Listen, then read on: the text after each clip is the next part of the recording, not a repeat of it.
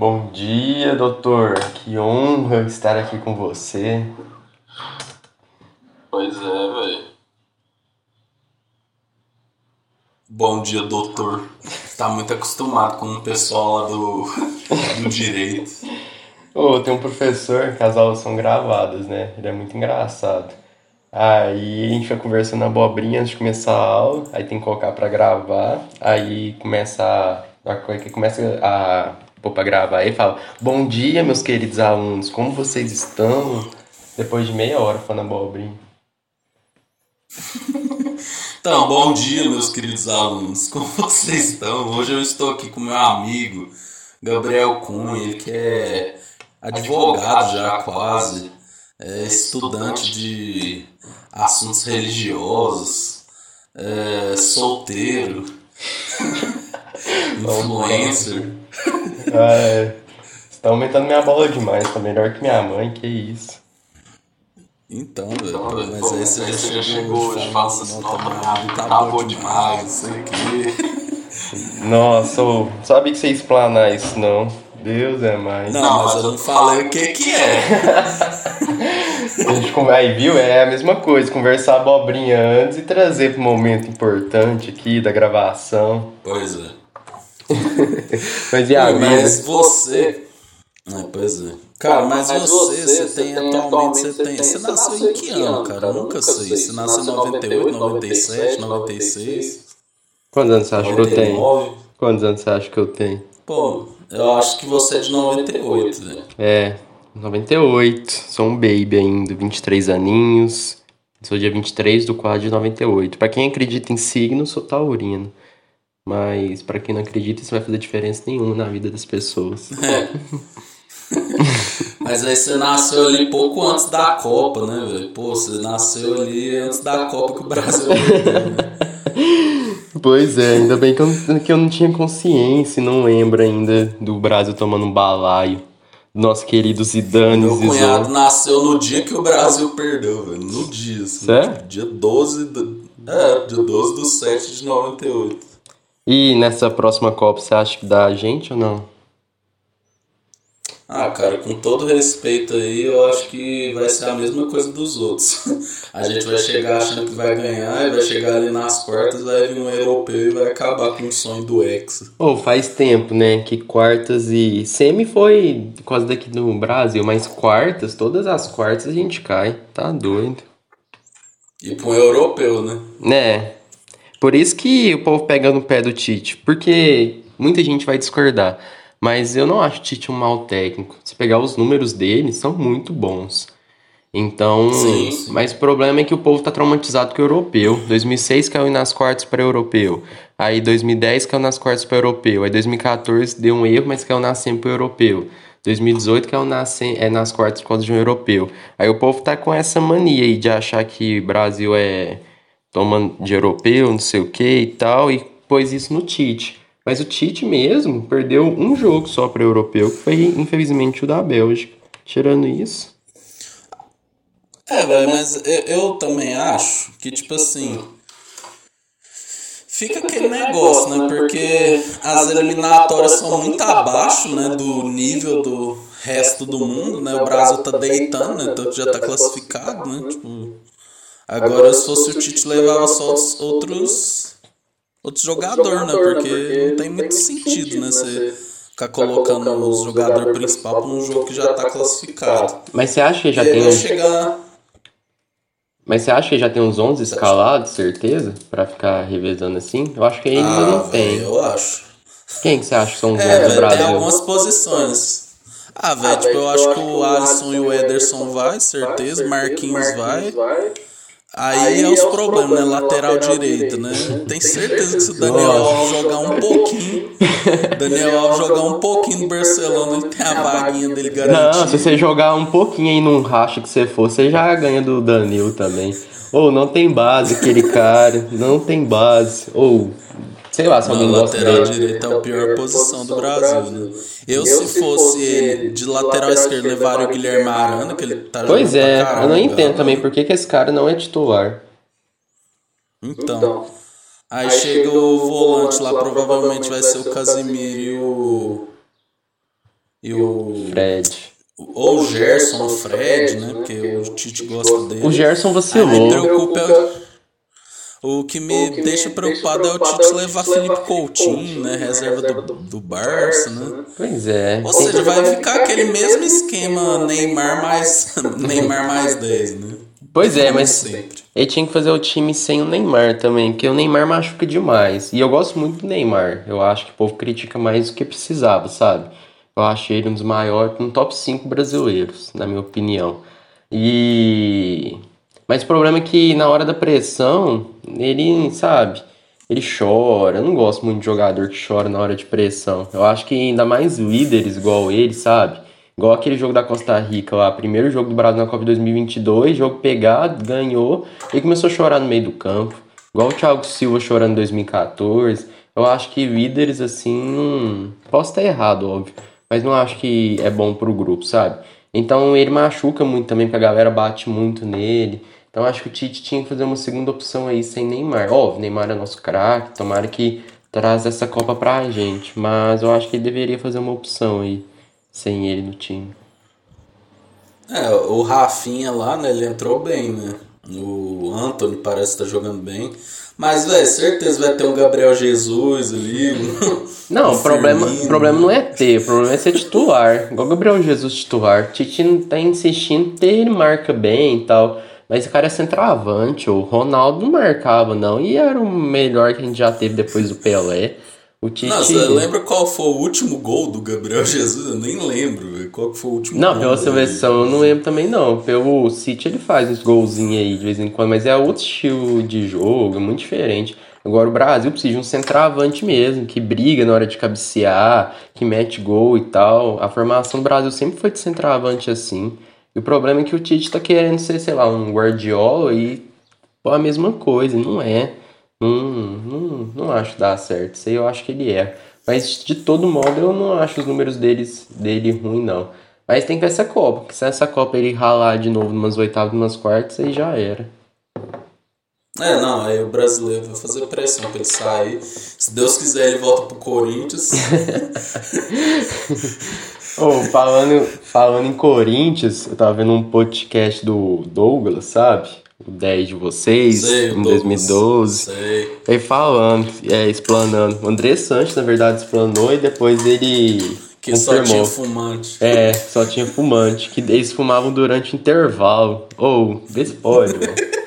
Os caras fumando Não, o Douglas é louco. Malborão. Mas aí é igual ele falou, ó, o que a gente faz ah, fora, não interessa. E os caras têm que cobrar dentro. E dentro os caras respondiam, batia no peito, falava, não, calma, eu tô aqui. Era cara experiente, mais velho. Então eu acho que o futebol está carente disso, sabe? De cara que faz merda, tudo bem fazer as merdas, que cada um tem sua vida.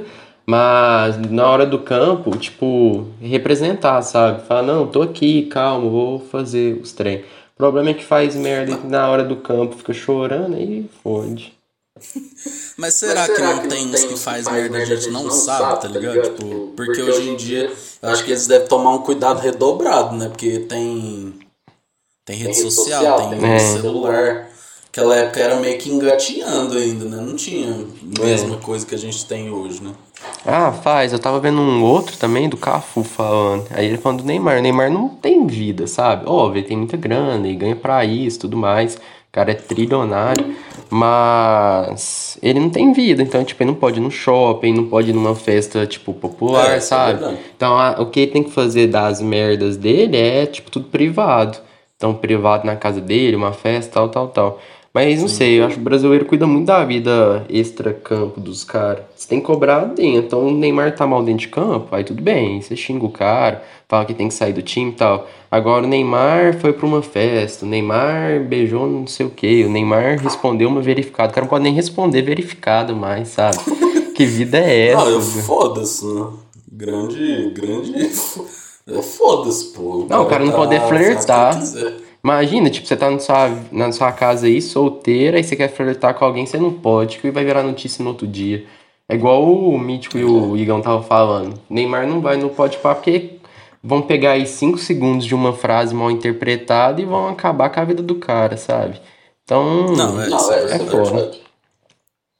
Mas é igual no É a direito. fama, né? É, mas no direito a gente fala isso, de intimidade, sabe? Quanto mais público você é, menos intimidade você tem.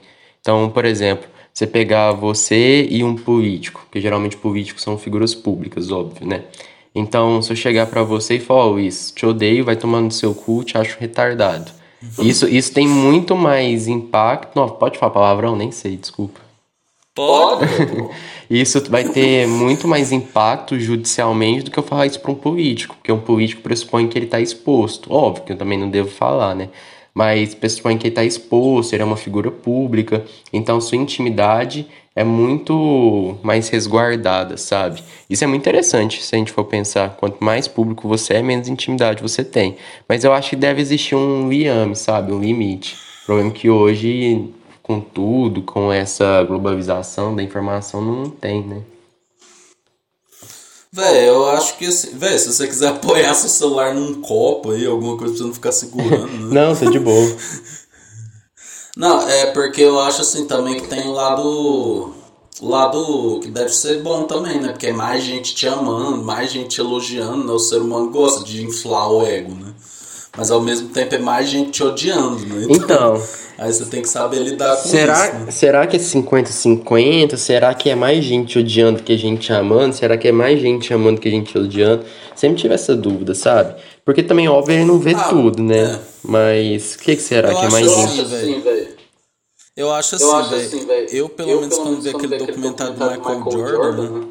é, o Last Dance, eu vi que, tipo assim, todo atleta, quando ele tá jogando, se é um atleta de alto nível, ele é, ele muito, é muito criticado, criticado, sabe? Então, então tipo, o Cristiano Ronaldo mesmo, né? É, eu lembro, não sei se eu lembro daquela época do Manchester, ele era muito criticado, tipo assim, falava que ele era birrento, que ele pedalava demais, que ele não ia pra cima, que não sei o que e tal. Aí no Real Madrid também passou aquela época ele era o cara que não ganhava a Champions, que era, sabe, tipo, sempre vai ter um trem, né? Mas é depois que eles param de jogar, eles viram ídolo, né? Eu não sei, Isso. talvez se se o Neymar quando parar de jogar, ele vai ter mais reconhecimento e tal. Eu particularmente, cara, eu não gosto do de muitas atitudes dele extra-campo, sabe? Mas tipo assim, lógico que ele joga muito bem, mas cara, é porque eu tô tão desanimado de futebol, cara, tipo nossa, velho, tipo, velho, pra mim, eu, eu ando eu ando vendo muito mais basquete do que futebol, tá ligado? Que tá sendo mais legal do que do que futebol, porque, velho, aquele negócio de Copa América no Brasil, velho, com Covid, aí, tipo, nossa, velho, não, 2020 o futebol foi lamentável, véio. Foi, mas você tá vendo o NBA? É. E que time você torce? Ah, ah velho, eu, eu, gosto muito do Lakers, velho. Gosto muito do Suns também. Mas o Lakers tá horrível, com um asilo, né? Ah, e o Suns é aquele trem, né? Chega na final e perde como sempre, né? Nossa, o ano passado eu achei que ia, viu? Mas aí o grego colocou embaixo do braço o jogo. É isso que eu acho, sabe? Você tá falando de cara foda e tal, criticado. E do. Eu acho uma coisa muito certa, assim, que é pra mim, óbvio e não é todo mundo, mas as pessoas, principalmente o ser humano, tem mais, dão mais valor no pesar do que no momento, sabe? Então, geralmente, quando fazem homenagem para pessoas, geralmente fazem depois que falecem do que em vida. Sim. Então, eu acho que é mais ou menos nesse sentido. As pessoas dão mais valor pro após, que aí ficam relembrando as coisas boas, do que pro Sim. em vida. E quando você aposenta também, você vai querer pegar coisas boas, né? Então, por exemplo, você pega as seleções antigamente. 2002. 2002, puta seleção, uma das melhores que a gente teve. E todo mundo paga pau, fala, na minha época, naquela época, não sei o que e tal. Mas uhum. quase não foi pra Copa América, quase não foi pra Copa do Mundo, sabe? Ia ser um vexame total. Foi, foi. Então ninguém lembra disso. Todo mundo lembra o quê? 2002, Copa do Mundo, tal, tal, tal. Tá certo, que ganhou. Mas eu acho que a galera dá mais valor no, no pesar, sabe? do que no momento. E eu acho que o futebol, Não, o é esporte, verdade. reflete muito isso. Eu também acho, véio, porque, nossa, véio, por exemplo, uma seleção que foi super bem e que perdeu, assim, por emocional foi a de 2010 do Dunga, velho. Que, tipo, pois é. Final, quase ganhou do Holanda e por besteira perdeu. Aí, tipo, não, a seleção era uma merda, que não sei o que. Se você for ver, Foi, a gente chegou longe, assim, né? Contra seleções fortes, mas, né? Não, 2000... Ganhou quem... Não, 2010 era muito. Ganhou, né? 2010 era muito boa. O Felipe Mel vacilou, óbvio, aí acabou com emocional. Mas antes dele vacilar, ele deu um passo fantástico. Robin, Júlio César vacilou também, que saiu errado. Então a seleção era muito boa. O Isobiano jogando pra caramba, Kaká. 1x0 Brasil, o Kaká manda uma bola no ângulo, o goleiro pega. Imagina se tivesse feito, sabe? Então são pequenas coisas. É. o, bra o brasileiro, ele é muito de ganhar, sabe? Então ele olha o fim, não olha o processo, sabe? Então no fim Sim. ganhou, ganhou, no fim, ah, então valeu. Mesmo se tivesse jogado mal todos os jogos e tal, mas ganhou. Então eu acho que é por isso que pegam tanto o pé do Neymar, porque o Neymar não ganhou a Copa do Mundo, o Neymar não ganhou o melhor do mundo. Então vê muito título, sabe? Então ele não vê o, o time tá bem ou tá mal, ele vê o título. Porque se o Tite aí fizer, for campeão do mundo, que isso, o Tite é o melhor tal. Todo mundo que critica o Tite e o cara fizer uma boa Copa do Mundo e ganhar, todo mundo vai falar que ama o. Tite, Tite é um dos melhores do Brasil, aí vai pegar os números, aí vai dar mais destaque pros números. É, verdade. Então é foda, sabe? Tipo, você não aproveitar o processo e olhar só o fim. De como já diria Guimarães Rosa, né? O bom da vida está no processo e nunca na chegada. O rio que corre é o que a gente deve aproveitar e não ah, o seu fim. O problema é que a galera vê o contrário, né? É, isso aí. Mas eu tava vendo isso. Um cara falou, um cara lá do Sport TV falou que o Brasil só vai começar a valorizar mesmo quando ficar tipo 40 anos sem uma Copa, sabe? Que aí, aí o povo vai dar valor assim a uma campanha bem feita, né? Pois é, Enfim. mas a gente tá num processo também, né? Porque essa aí não, nós não somos favoritos, né? Sejamos cientes. Então, 2022, a última 2002 já vai fazer 20 aninhos aí sem uma Copa. O Brasil nunca ficou, o seu, que eu me lembre, 20 anos sem ganhar uma Copa. 58, É, ficou 24, né? ficou? Ficou de 70. É, 70, 94. Mas, tipo assim, se já não ganhar 2022, já vai ficar 24, Igual. né? Porque. Não, verdade, não tinha, não lembrava. É, aí vai ter que nascer um outro Romário aí pra pôr a Copa embaixo do braço e, e ganhar. Você não lembra nada de 2002? Ou não, eu revi depois, principalmente na pandemia, a Globo revisou uns jogos, aí eu vi, sabe, a final de novo e tal.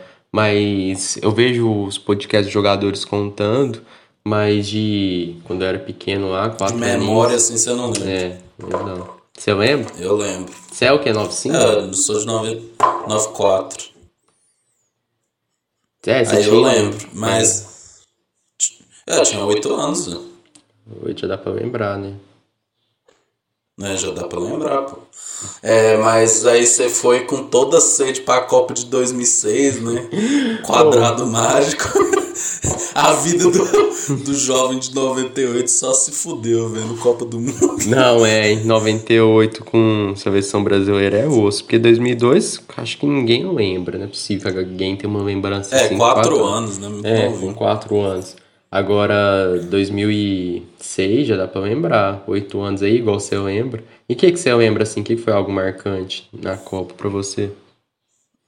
2002? É, Nossa, velho, eu lembro que os jogos eram muito cedo, velho. Tipo, muito cedo. Tipo, tinha uns que eram de madrugada, foi o caso da Inglaterra e contra a Costa Rica.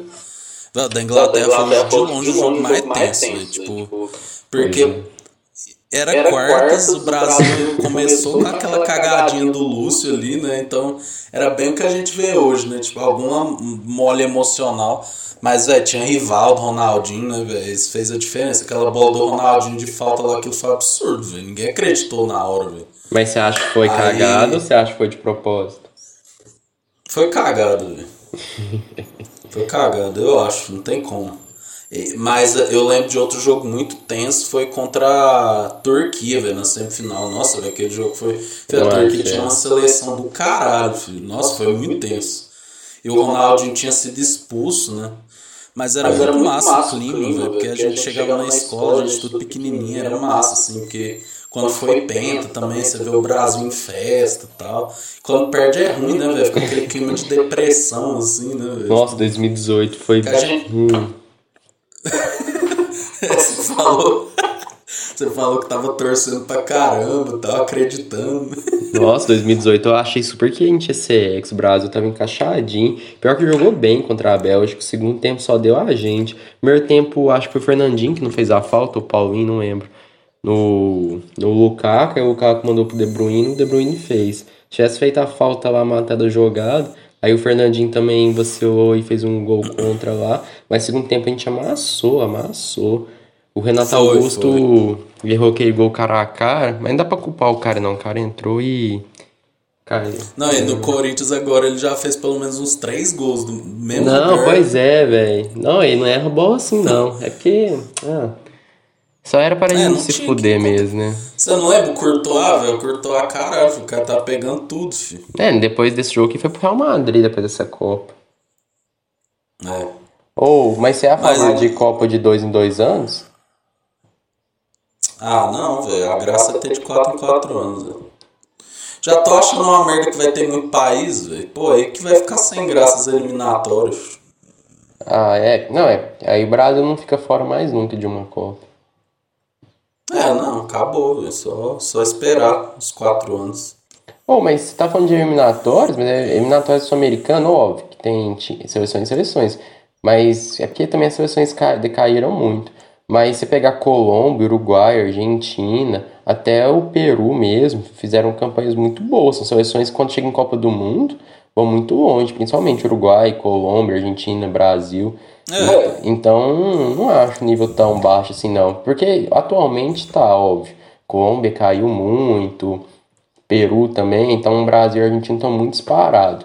Mas essas outras seleções, tirando Brasil e Argentina, sempre mandam bem em Copa, sabe? Chile, que isso, Chile uhum. era tido como seleção mediana para cima, sabe? Então, não acho tão assim. Atualmente tá, não discordo. Mas né, antigamente, sabe, de umas duas, três Copas atrás, eu seleções iam bem. Chile sempre classificava no grupo, Uruguai, Colômbia. A gente ganhou da Colômbia nas quartas aqui no Brasil. Em 2010, foi, foi. Em 2010 o Uruguai ficou em, em terceiro na Copa. Então. Foi. Não sei. Eu não acho tão assim. Eu acho mais fácil a europeia. Porque a europeia também classifica só um por grupo, né? Geralmente tem duas seleções boas. Ou uma boa e uma mediana para boa. Mas as outras também são igual aquelas Ilhas Faro é Faroe, não é? Ilhas Faroe, é Moldávia. Aí o Cristiano Ronaldo vai, mete cinco gols e fica exaltando o cara. Não que o cara não seja ídolo e tal, que ele é pica mesmo. Mas o cara faz cinco gols contra a Moldávia. Aí os caras acham ruim, uhum. aí o Neymar faz lá três gols contra o Equador. Fala, ah, mas contra o Equador, mas Equador dá de 10 na Moldávia também, sabe? Então. Sei. Brasileiro, brasileiro não gosta de brasileiro, né? brasileiro chupa pau de gringo. Que isso, toda a indignação do, do Gabriel Cunha, pô. Véi, mas nós passou 20 minutos falando de futebol e nada da sua vida, né, velho? Mas dá, deu pra ver que o, o Gabriel gosta muito de esportes, né, velho? Pô, quando você era mais novo, você vivia no, no Praia Clube ali, jogando bola, né? Fazendo outros esportes. Pô, eu gosto. Eu acho que esporte tem muita ideia de inclusão, sabe? Então eu fiz muita amizade por conta de esporte. Então acho que isso é a coisa que mais me traz lembranças boas, sabe? As amizades e tal, porque hoje em dia meu foco é estudo e tudo mais, são outras coisas. Hoje eu quase não jogo bola também, não tenho mais esse tesão pela bola, igual eu tinha e gostava. Prefiro fazer uma academia e outras coisas. Mas o que eu guardo de bom dessa época são as amizades. Foi muito importante para mim, sabe? Inclusivamente, ser incluído assim.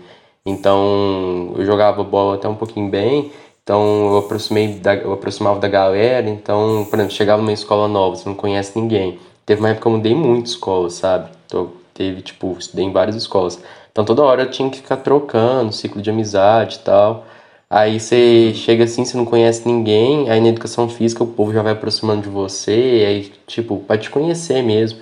Então acho que a coisa que eu mais lembro, assim, boa, assim, da época que eu jogava é isso das amizades que eu fiz. Tem amigos aí de 15, 20 anos que são amigos de bola, que a gente jogava desde pequenininho, foi ficando mais velho, continuou jogando junto e hoje em dia é tipo irmão, sabe? Então, eu acho o esporte muito, muito importante para a inclusão. Mas é, tem todo um trabalho, sabe? Saber perder é, de estar pro grupo, pra também você não ficar aquela criança birrenta, sabe? Tipo, egoísta e tudo mais. Uhum. Mas você chegou a competir essas coisas ou você só jogava bola mesmo assim? Não, eu competia, eu jogava que... campeonato mineiro. Eu fui campeão mineiro no sub-15, de 15 anos. Aí eu fui campeão mineiro pelo Praia. Mas, igual eu te falei, é bom e tal, competindo. No sub-13 fui um dos artilheiros de Minas, meti muito gol. Mas isso fica muito secundário, sabe? As coisas que eu pego assim mais são as coisas em, de inclusão mesmo, que me ajudou nesse processo, me ajudou em amizade e tal. Então acho o esporte muito importante. Mas chegou num. Mas você queria ser jogador mesmo? Ou você, tipo, chegou uma hora ela falou, ó, oh, velho, eu não quero dedicar isso aqui não, vou estudar tal. Como que é? Porque provavelmente tinha gente com você ali que queria ser jogador mesmo, né? Tipo, não, quero. É, mas a gente vai ficando, vai ficando mais velho vai desiludindo, sabe? Tem um amigo meu que foi, aí ele foi pro Cruzeiro e tal, ficou lá um tempo, depois foi emprestado. Deixa aí, acabou a vida dele. foi pro Cruzeiro, acabou. Não, na época o Cruzeiro tava no auge, há 10 anos atrás, que isso, 2011. Não, é, aí era bom. Aí, aí começou a era 2013 pra frente, aí o Cruzeiro tava top. Mas ele foi emprestado, sabe? É a vida de jogador, o povo se deslumbra muito. Mas eu tenho alguns amigos que viraram e tal. E é muito difícil, sabe? Você virar mesmo e ter essa vida aí que a galera uhum. tem. A maioria é emprestado, joga em série B, D, ou joga, vai, vai vivendo jogando amador pra tirar uma renda, sabe? Então a maioria é assim. Óbvio, quando você dá certo, aí é a melhor coisa do mundo, né? Você ir pra um time top, ganhar um dinheiro, dar um, uma condição boa. Então é muito bom. Mas é uma realidade muito distante. Por isso que quem. Um pai de um amigo meu fala isso. Ele fala que quem vira mesmo é quem é muito pobre, sabe? Porque não tem nada na vida já. Então, se eu não tenho nada, o que eu, como eu vou subir na vida é o esporte e o esporte futebol. E, então, tipo, o futebol ainda falta muita formação, eu acho. E precisava formar isso além do esporte, além do futebol. Porque um, um cara. De, você pode ver que os caras que viraram, viraram mesmo, era cara de favela, era cara pobre e tudo mais. Uhum. Cara de classe média alta não quer passar por isso. Porque você tem que abdicar Sim. de muita coisa e não é um. Tipo, até você chegar no nível de ganhar grana mesmo, você, passa, você fica sozinho, alojamento. Geralmente o alojamento é mais precário. Então você sente falta da família, você está isolado, talvez aconteça algum outro problema emocional. Então, um cara que passa por isso tudo e chega num auge bom é porque ele precisa muito daquilo, sabe? Que é ou é aquilo ou é aquilo. É. Agora, um cara aí, classe média, tudo mais, ele, a primeira coisa que acontecer, vai ligar e vai voltar pra família, vai querer fazer outra coisa. Então, eu acho isso errado, porque eu acho que o futebol tinha que formar além do esporte. Porque se esse cara é, de classe baixa não aguentar, ele tem que ter alguma outra saída também, sabe? Pra não perder. Uhum. Mas é foda a sociedade. É que é o que o NBA faz, né, também, né? Que os caras, grande maioria, tem que vem de universidades, né? E Sim. aí eles já vêm com uma base, né? Pois é, eu não sei, porque o Brasil, não, na verdade, tem todo um projeto político por trás, né? Mas o Brasil tinha condição de fazer isso, sabe? É, em instruir Sim. jogos e esportes nas faculdades. Não de uma coisa igual é hoje, que é mais de festa, aí você vai jogar um campeonatinho, sei lá, um Tusco, um CIA, aí, mas uma coisa mais profissional mesmo, sabe? O Brasil tem muita matéria-prima muito boa, a gente geralmente manda muito bem nos esportes. Que é isso, na, na última Olimpíada agora o Brasil mandou benzão, mesmo sem infraestrutura, sabe? Na verdade, com esse governo, né, estão perdendo perdendo investimento, perdendo tudo. E mesmo assim manda bem. Agora imagina se tivesse, sabe? Se uma universidade promovesse um campeonato aí a nível nacional, importante, igual acontece lá, ou tem uma liga onde os jogadores que vão participar da liga são jogadores da universidade. E para você estar tá nesse meio, você tem que, porque lá nos Estados Unidos, pra você jogar no time lá da, de basquete, finge que você é um LeBron aí. Aí pra jogar num time de basquete, você tem que ter nota boa. Então os caras te cortam também. Sim, então não sim, olha sim. só. Então eu acho que essa é uma estrutura muito boa e o Brasil tem condição para isso. O problema é que aqui a intenção do nosso governo é outra, né? É riqueza, é o agro, não que isso não seja importante, mas tinha que ter uma camada voltada para uma camada mais social também. Pelo menos penso assim. Você concorda? Concordo assim embaixo. Pô, você isso é o básico, velho. Pô, quem pensa diferente tá errado, tá ligado? Mas. aí você desistiu de ser. Aí você tava lá no ensino médio, pá, aí você decidiu fazer faculdade, né? Você come... Eu não lembro direito, mas você começou no direito ou você fez outras coisas antes até se encontrar no direito ou você não se encontrou? Não, eu gosto. Eu gosto do meu curso. Não, já tive momentos que eu achei que eu tava, tinha escolhido, escolhido coisa errada. Mas eu gosto. Eu comecei no direito, aí eu fiz contábeis também, fazia as duas juntos, mas não, não consigo, sabe? Conheço gente que fizeram duas faculdades juntos, consegue, mas conseguiu conciliar, mas eu não, sabe? Então, teve uma semana que bateu a semana de prova da UF e da Uniub. E eu tive, sei lá, 15 provas em uma semana, sabe? Eu falei, não, não, isso aí tá errado. Aí eu parei. Eu acho que vida social, saúde mental é importante também. Aí eu saí da contábeis e continuei só no direito. Hoje, chegando ao final do curso, eu gosto muito, sabe? Eu acho o direito uma ciência muito importante, que está cada vez mais popularizada para um sentido negativo. Que você vai pegar, por exemplo, é, matérias de saúde, matérias de exatas, ninguém contesta, sabe?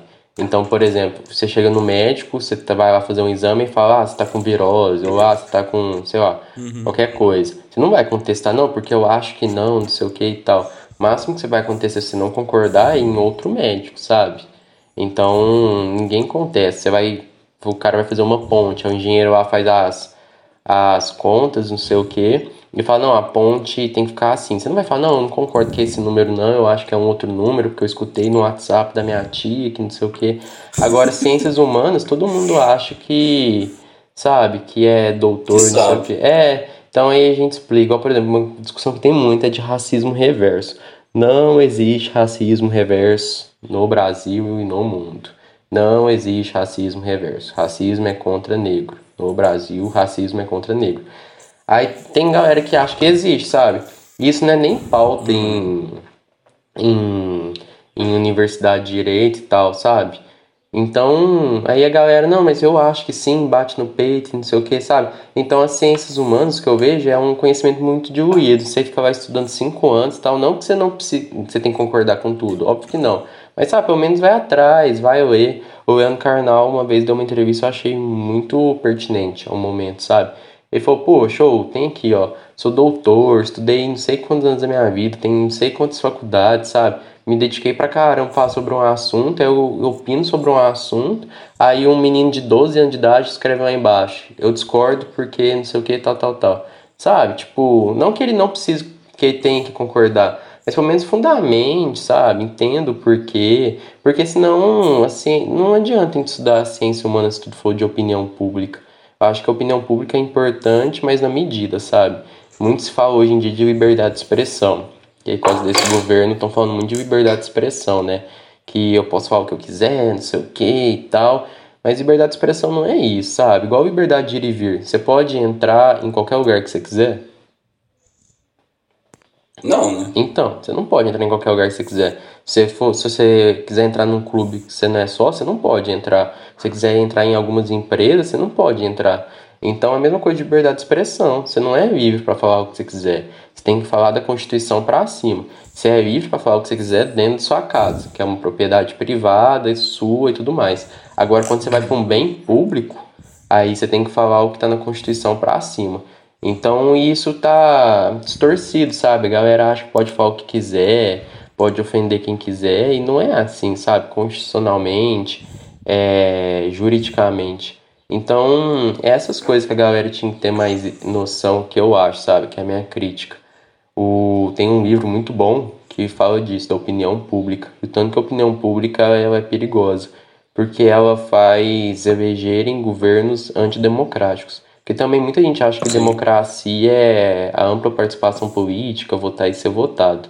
E na verdade não. Isso é apenas um aspecto da democracia. Mas o aspecto principal da democracia é a efetivação dos direitos e garantias fundamentais. E isso parece você falar isso hoje em dia, sabe? Ser esquerda, não sei o que e tal. Mas não, pega na Constituição, o artigo 3 todo mundo tem direito à cidadania, saúde, sabe? E você falar isso, uhum. hoje em dia é muito, sabe? Então, eu acho que grande parte dos problemas que a gente tem é culpa, assim, da opinião pública, da desinformação, do ler no WhatsApp. Então, você recebe uma notícia no WhatsApp, você acha que já é verdadeiro e fica propagando isso. Ou você lê alguma. Ou você é muito influenciado sem ter uma base, sabe? Porque, querendo ou não, figuras uhum. públicas igual o Bolsonaro, ele tem legalidade e legitimidade. Tem legalidade porque ele foi eleito pelo voto popular, óbvio, e ele tem legitimidade porque muita galera vai na onda dele, sabe? Então, uma galera que já era um pouco preconceituosa vê o presidente falando isso abertamente, vai ser Se também. Se sente representado. É, exatamente, vai ser também. Então, acho que a legitimidade é o ponto mais importante, sabe, de qualquer figura pública. Então, você ter cuidado com o que você vai falar. E, é, e hoje em dia não tem isso, sabe? Então, eu acho isso meio triste. É, aquela questão que teve esses, essas semanas para trás com o Flow, né? Que o cara lá, o monarca, dar opinião racista é crime. Tipo assim, é, né? Tipo, pô, você tá de sacanagem, né? Você tá de sacanagem. Ele falou isso? Eu não vi, não. É, foi, ele, é porque ele ele tava falando justamente disso, você tava falando de liberdade de expressão, né? E aí ele falou assim, ter opinião racista é crime, só ter, né? Nossa, velho, foi uma. Aí ele até perdeu o patrocínio do iFood, né? Tipo assim, cara. Velho, é porque o, o Bolsonaro também deu aquele tanto de opinião. Lembra que ele falou que quem toma vacina tava tendo AIDS e tal. Aí o. Aí, eu, se não me engano, o Instagram e o Facebook tirou, per, tirou essa publicação do ar, o YouTube também. Aí ele já. Aí o Monarca começou falando, não, liberdade de expressão, não sei o que, velho, mas não é liberdade de expressão, o cara tá tentando contra a saúde pública, né? Pô, você tá de sacanagem. Exatamente. Então é isso, sabe? Aí a gente do direito, óbvio que dentro do direito existem opiniões diferentes. Então tá tudo bem, mas é tipo, a gente fundamenta, sabe? Tanto é que o direito é uma arte de discordar. Então você entra com processo, aí você vai e a outra parte contesta. Então, mas tipo, é tudo fundamentado. Ó, eu não concordo por conta disso, disso, disso, porque tem tal estudo e tal. E não da minha cabeça, sabe? Ah, porque eu acho que liberdade de expressão é falar o que eu quiser. Não, não é assim. É baseado em quê, sabe? Em qual autor, em qual país, sabe? Em qual, algum país democrático igual o Brasil tem esse pensamento, igual a Alemanha. A Alemanha passou por um, a Segunda Guerra, né? Acabou com o país, tanto juridicamente, como socialmente, como eco economicamente. Então, tipo, foi muito ruim o nazismo. E eles têm uma democracia muito forte pro lado disso, sabe? De evitar, de evitar partidos totalitaristas, partidos antidemocráticos. Uhum. Então, por exemplo, lá na Alemanha, um cara pode ser nazista, porque, poxa, liberdade de expressão. Ele pode ser nazista, mas onde? Dentro da casa dele, dentro do quarto dele, ou se ele quiser fazer um churrasco com os amigos nazistas dele, dentro da casa dele. Quando ele sai na rua, ele não pode mais ser nazista, sabe? Tanto é que lá. Posso ir lá e sentar a porrada nesses nazistas? Podia ser por lei, né? Tipo pois assim. é. Então, é que lá tem uma passeata lá da galera, igual tem uns retardados que ainda pede ditadura de 64, tem uma galera que pede lá a volta do nazismo, sabe? E eles podem fazer passeata? Pode fazer passeata. Mas aí o, o cara lá da cidade, ele coloca um quarteirão, geralmente o quarteirão mais isolado, e um quarteirão mesmo, então tipo uma rua. Que ó, vocês têm esse espaço para fazer. E não é televisionado, não é passado em nenhum periódico. Então, tipo, ninguém sabe quando que é, sabe? Então eles têm que, tipo, achar um jeito de fazer isso.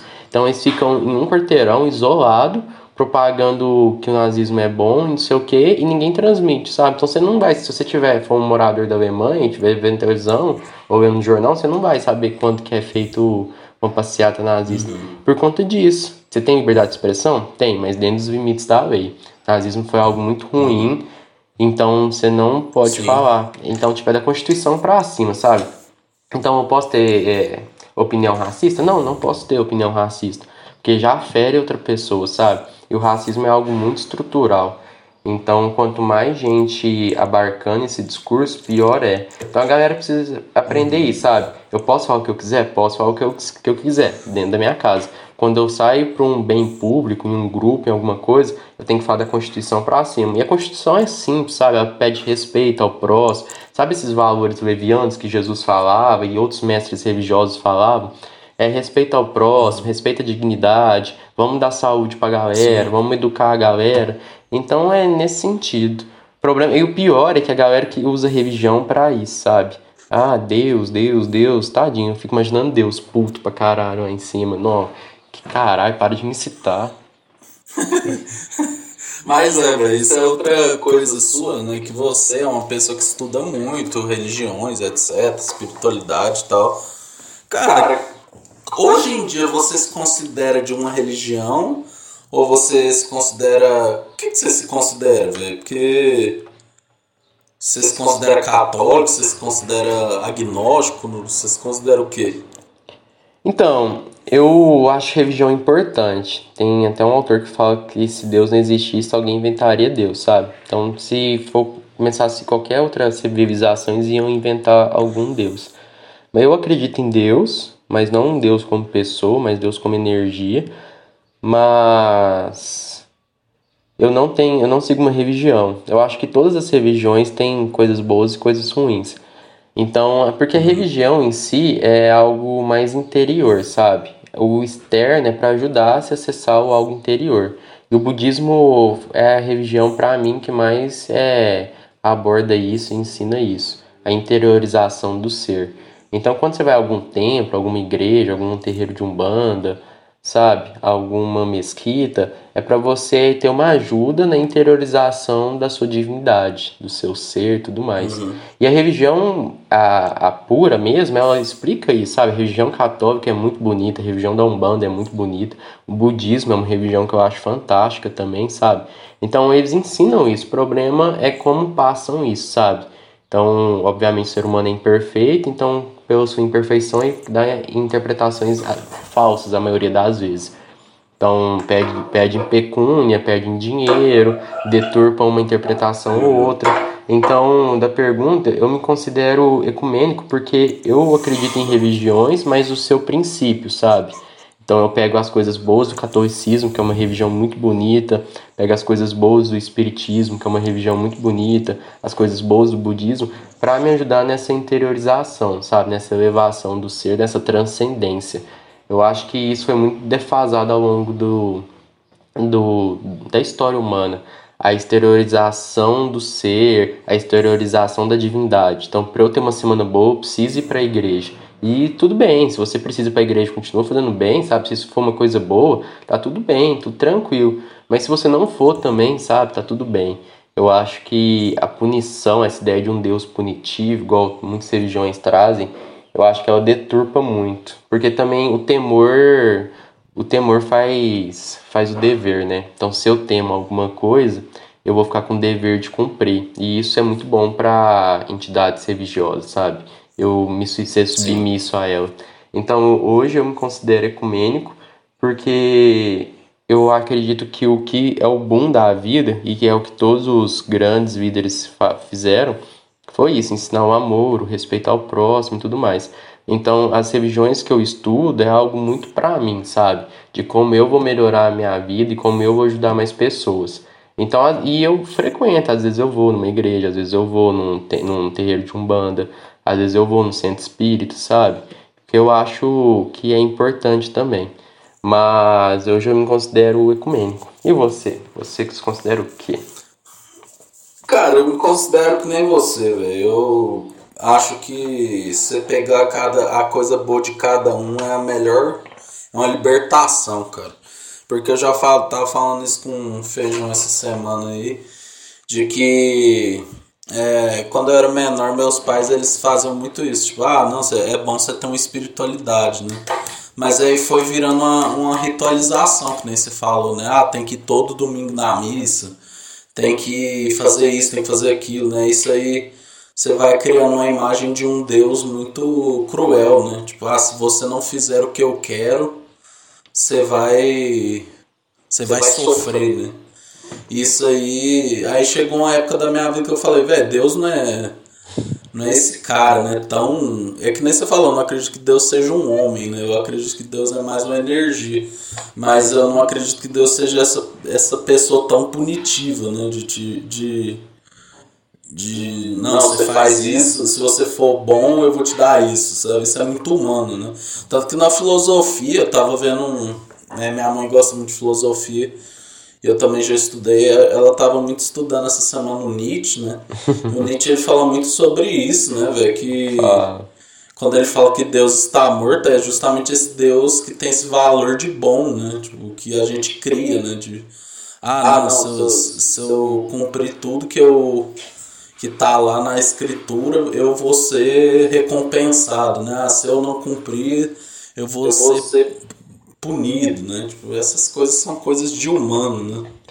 É, a porque é, é, meio um contrato que a gente faz com Deus, é com Deus, né? Então parece meio que você, você é bom não por quem você é, mas você é bom porque você quer algo é, depois. Então é como se fosse uma chantagem divina. É mesmo menos a aposta de Pascal. Pascal falava isso falava que acreditava em Deus não porque ele tinha crença e tal. Na verdade, perdão, ele falava que acreditava em Deus por medo, sabe? Então, olha, eu tô aqui, ó Deus, tô indo na missa uma vez na semana, eu ajudo uma vez ou outra uma galera, então se morrer e tiver vida eterna, pronto, tô salvo. Mas se isso não tiver nada, já não vai ter nada mesmo, sabe? Agora, se tiver vida eterna e não tiver feito nada, sabe? Poxa, a eternidade no inferno é osso. Então, Pascal falava mais ou menos isso. E é interessante o Nietzsche, porque o Nietzsche era ateu, né? Mas ele traz muito em suas obras é, muitas coisas ligadas à espiritualidade. Tem uma frase muito boa dele que fala: Torna-te quem tu és. E é muito doido se a gente for pensar nessa frase. Porque se está tornando aquilo que você é, pressupõe que você já era algo antes, sabe? E tem uma outra música do Rosa Saron que fala: O princípio se fez verbo e o verbo era amar. Então, se a gente acredita que nós somos extensão de Deus, nós somos a extensão do amor, que o princípio se fez verbo, porque verbo é ação, né? Então nós temos que ser a ação e a ação que a gente tem que ter é amar. Então eu acredito muito nisso, que nós somos a extensão do amor.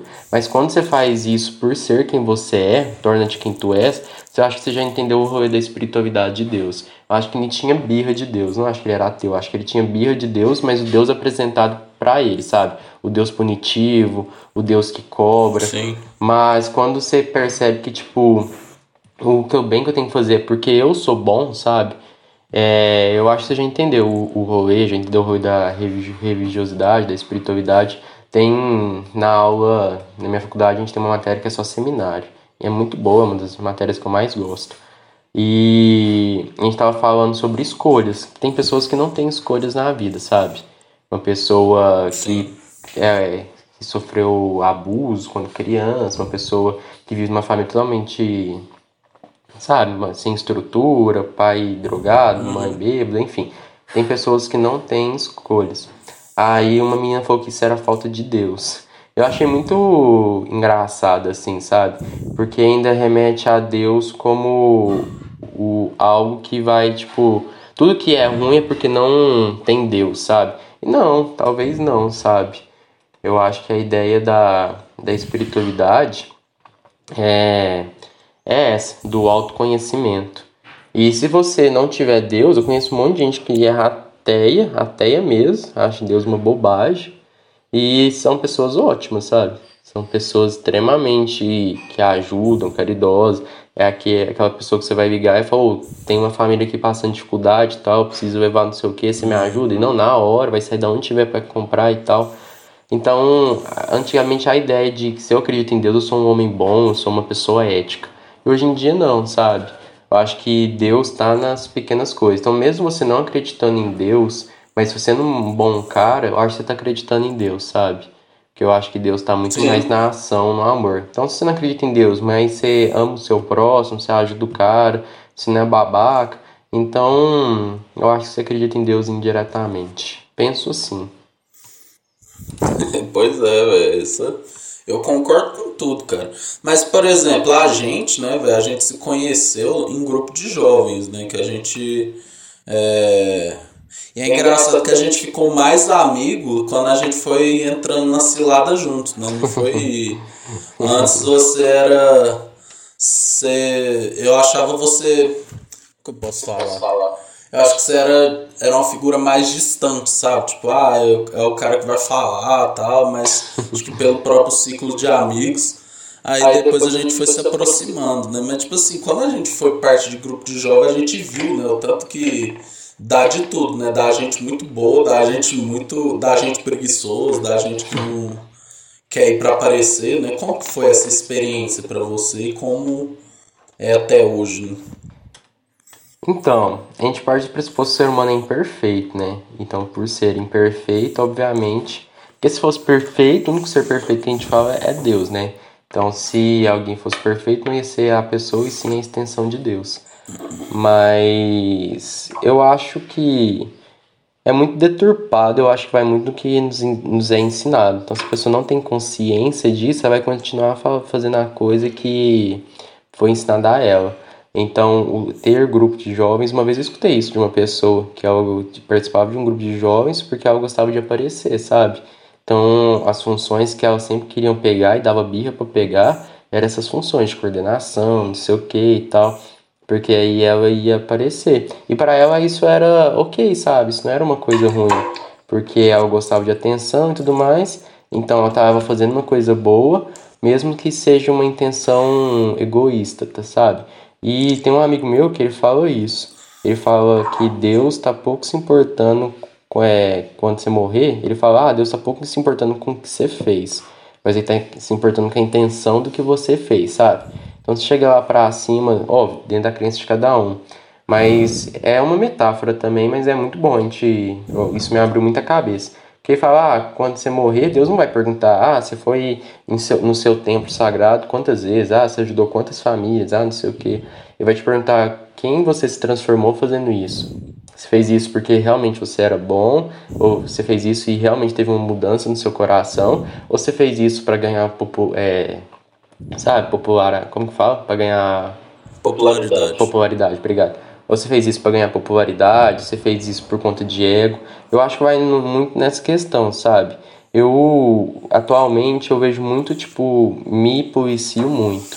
Então, acho que cada um tem Cada um tem seu processo, cada um tem sua vida, tem seu deserto, né? Igual tem as metáforas do deserto na Bíblia. Cada um tem seu deserto. E às vezes a galera aprende antes, às vezes a galera aprende depois. Então, hoje, atualmente, se você conversasse isso comigo na época que aconteceu, eu ia te falar outras coisas. Mas atualmente, atualmente eu penso assim, sabe? Eu acho que é o deserto de cada um, cada um tem que aprender os valores que iria é devido e eu tenho que fazer o meu e ajudar o outro, sabe? Óbvio, a gente se decepciona, é, um grupo tem muitas pessoas diferentes, então às vezes as intenções carnais, sabe? Igual eu falei da popularidade, do egoísmo se, se exalta, se supera, sabe? A ideia da figura de ser muito importante, ah, porque eu sou fulano de tal e eu sou muito importante, também às vezes, sabe? Perde o o, o tato do trem, mas eu acho que é um processo. Eu acho que talvez no, talvez no futuro a pessoa veja e reveja isso. Mas eu acho que trabalhar em grupo é muito difícil, né? Eu acho que isso é fato para todo mundo. Você estar num grupo da sua empresa, ou num grupo da sua escola, ou num grupo de jovens, estar em grupos é muito difícil, porque você está pegando alguém diferente. E o diferente, obviamente, vai ter muitas coisas que você não concorda. Então acho que tudo na base da conversa e tentando entender um ao outro é o caminho. Mas a, o problema é quando o grupo e tem mais pessoas, é, o grupo tem mais pessoas que vão por ego, principalmente assuntos de religião, do que pelo realmente o coração e a coisa boa. Eu acho que é aí que começa a desvirtuar. E aí e essa é a minha crítica, sabe? Porque quando você pega espiritualidade, você está mexendo com o íntimo da pessoa. Então, além de mexer com crenças, está mexendo talvez com traumas, com muita coisa que a pessoa uhum. carrega assim, ela tá precisando de um lugar para para tipo, você poder desabafar mesmo, sabe? Falar, ó, eu sou isso, mas o isso, o isso que é hoje, ele passou por isso, isso isso, por isso que eu sou assim, assim, assim. Então, tipo, esse é o isso, sabe? Você ser quem você é. E hoje em dia é muito difícil, porque a gente cria vários personagens para várias pessoas com medo das pessoas magoarem a gente. É muito difícil achar uma pessoa que fala, ó, eu sou o Cunha, o Cunha já passou por esses traumas, não sei o que e tal, sabe? E eu acho isso muito perigoso quando a gente trata isso num grupo de jovens e o grupo é mais voltado para o ego. Então, é, essa é a minha maior crítica, sabe? Não só um grupo de jovens, mas a religião em si. Você pegar a dor da pessoa e fazer algo que ela fique dependente de você. Eu acho que a intenção de um grupo de jovens, a intenção de ao fazer a pessoa se autoconhecer para ela ser forte, não que a pessoa não seja forte, óbvio, mas é para ela se entender e não se magoar com coisas alheias, sabe? Eu acho que a ideia de um grupo de jovens é ajudar essa paz interior, essa espiritualidade, essa transcendência própria dela e não fazer a pessoa ser dependente. Isso acontece em diversas religiões e em alguns grupos de jovens, sabe? A pegar a dor da pessoa e fazer ela ficar dependente de você porque você me propôs, é, me propôs sentimentos bons. Então essa é a minha maior crítica que eu tenho com, com religião e com um grupo de jovens, sabe? É. Que, que isso, cara, cara tá. Eu, velho, eu só tô concordando, velho. Porque eu penso do mesmo jeito. É. O que, o que estraga, estraga, mesmo é, é, é o ego, né? Quando as pessoas querem. É porque eu, eu, eu defendo que o ser humano ele gosta de micropoderes, saca? Tipo, ah, eu sou o coordenador da equipe tal. É tipo, ah, nossa, agora eu tô me sentindo. Aí o que não foi chamado fica, ó, oh, caralho, ninguém gosta de mim, né? Então, tipo, é só. E, e, minha, minha mãe, né, ela é muito.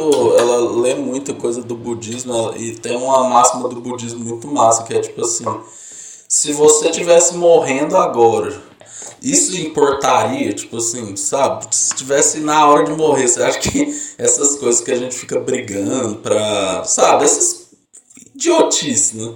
Ia contar? Não, velho. Ia ser só. A gente, a gente fica preocupado com coisas que na real vai tem passar um, é isso. Tem um, um cara da USP fez uma pesquisa sobre o, a UTI. A UTI, eu esqueci o nome, mas a galera velha que tá morrendo, sabe? Então, galera que tá e sabe mais ou menos que tá ruim, tá morrendo. E 80% dessa galera tem depressão. E tem depressão por conta disso. Porque olha, olha para trás e acha que a vida ele brigou por coisas que não valiam a pena, sabe? Eu, ah, eu briguei para ter um tal cargo, mas eu deixei de passar o tempo com meu filho. Então, as coisas que as pessoas sentem pesar e não ter feito ao final da vida são as coisas que elas ignoram para conseguir outras coisas. Então, óbvio, dentro da medida da proporção, a gente está falando de grupo de jovens, coordenação, essas coisas, mas às vezes o que importa mesmo é só o bem que você faz, sabe, pro outro, é. o, a, o amigo que tá mal, você vai, troca uma ideia e tal. Aí você briga com um monte de gente, briga com a amiga e tal, por conta de um poder, um poder entre aspas, porque nem é poder, que é algo ínfimo, e ao final, depois você vê que fala, velho, sabe? Tipo, pra que isso, sabe? Isso não vai uhum. mudar nada na minha vida. Então, não sei. O ser humano é um bicho muito complicado, né? Eu. Há toda uma divindade. Eu acredito muito na divindade do ser, né? Eu acho que todo ser é divino. Mas. O problema é que é muito complexo, né? Todo mundo tem trauma. Tem uma frase que é: todo mundo, todo mundo tem motivo para ser como é. E realmente todo mundo tem Sim. motivo para ser como é, sabe? A gente não sabe, a gente não viveu com a pessoa 24 horas com ela, na cabeça dela, desde quando ela nasceu. Então a gente não sabe o que, que ela uhum. passou. Talvez foi uma pequena coisa que pra gente é ínfima e pra ela foi algo grande. Então eu acho que o entendimento, o respeito é sempre primordial, sabe? Do não julgar e tudo mais. Mas se a gente tenta conversar e tudo mais, e mesmo assim não resolve, eu acho que é a questão do respeito também a, a si mesmo, sabe? É a hora de chegar e falar, oh, tudo bem, entendo, mas aí você segue o seu caminho, eu sigo o meu. Eu acho que é mais ou menos nessa linha. É, velho, é isso mesmo. Cara, mas aqui chegando nos uma hora e pouco, né, pra gente encerrar, né? Oh, Esse rapidinho. ano a gente passou por. É, pois é, mas olha o tanto de coisa que a gente falou. A gente falou de Copa do Mundo, seleção brasileira, falou da sua carreira no futebol, do direito, da liberdade carreira de expressão. no futebol, de carreira em futebol, né? carreira em futebol. É, pô, Você foi artilheiro do, de Minas. Fui não, fui o terceiro, mas eu fiz muito gol.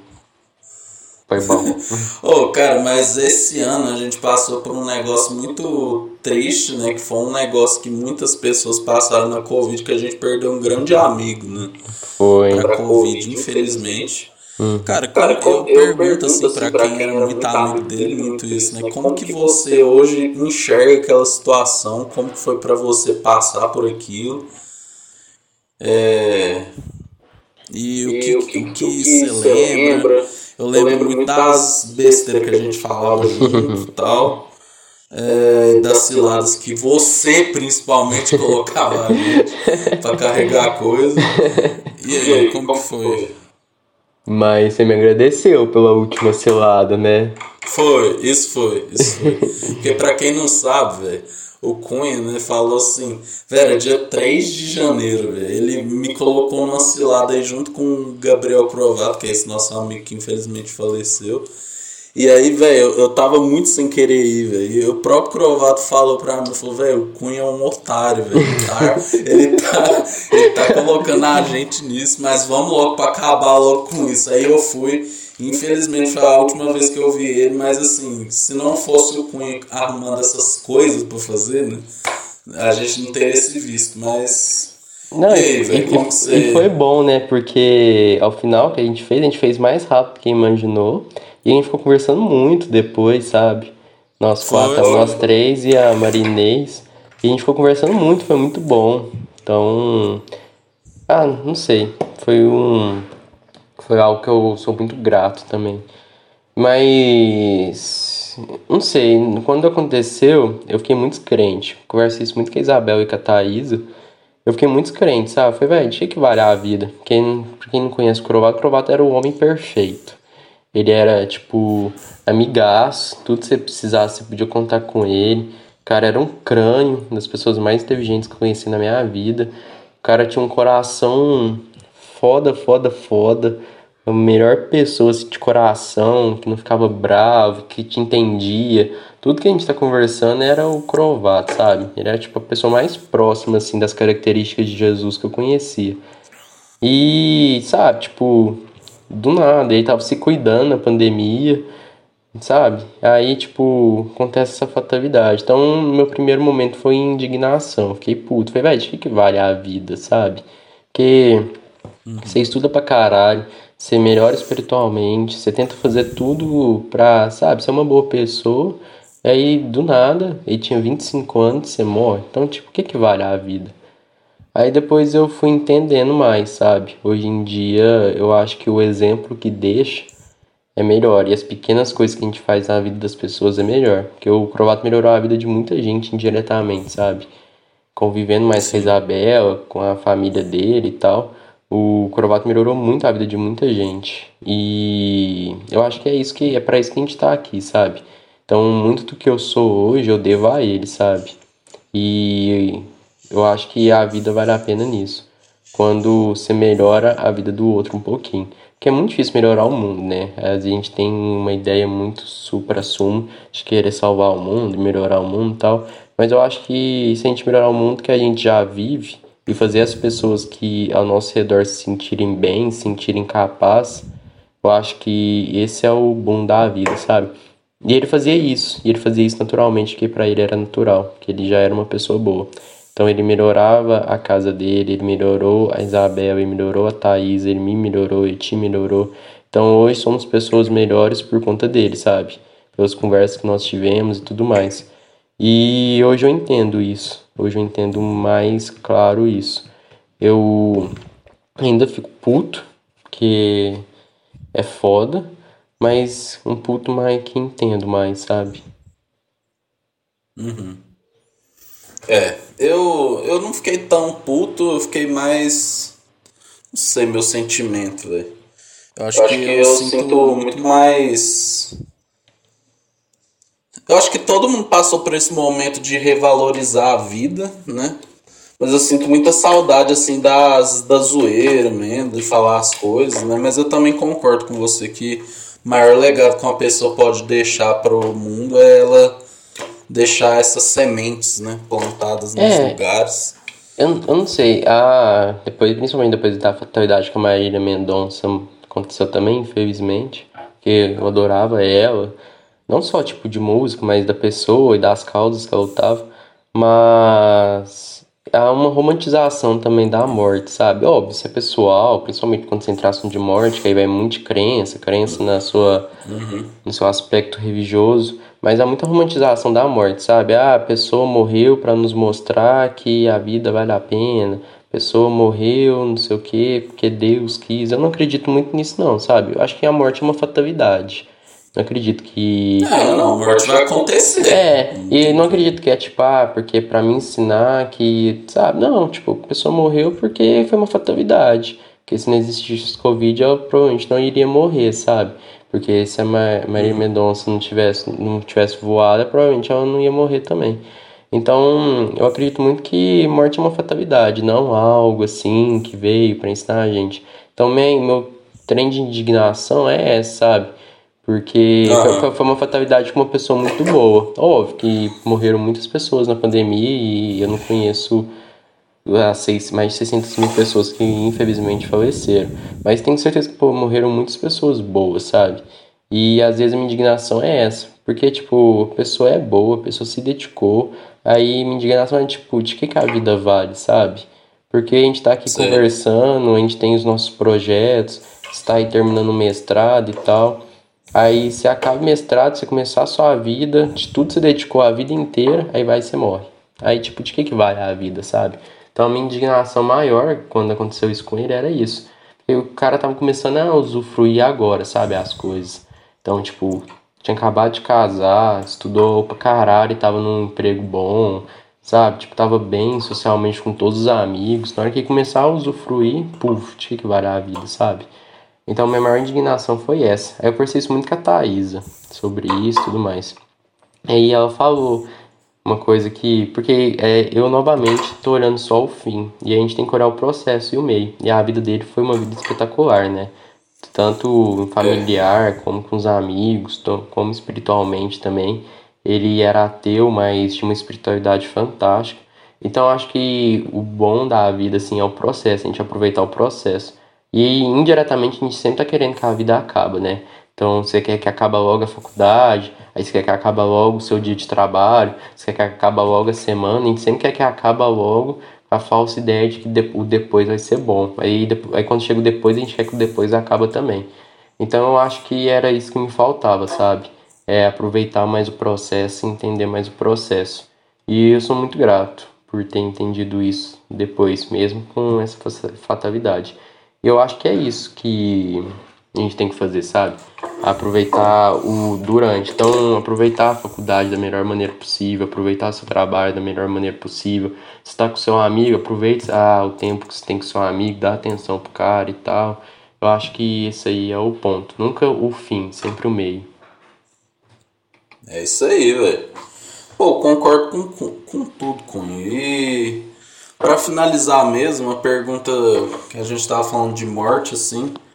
O Cruzeiro, ele um dia vai reviver ou ele já morreu? Ai, ou oh, eu desanimei muito futebol depois. eu desanimei muito futebol depois disso, porque como pessoas acabam com uma instituição, sabe? Eu acho que a instituição sempre tem que ser maior que qualquer pessoa. E várias pessoas acabaram com uma instituição, e essas pessoas que acabaram com a instituição ainda estão em cargos de diretoria do clube.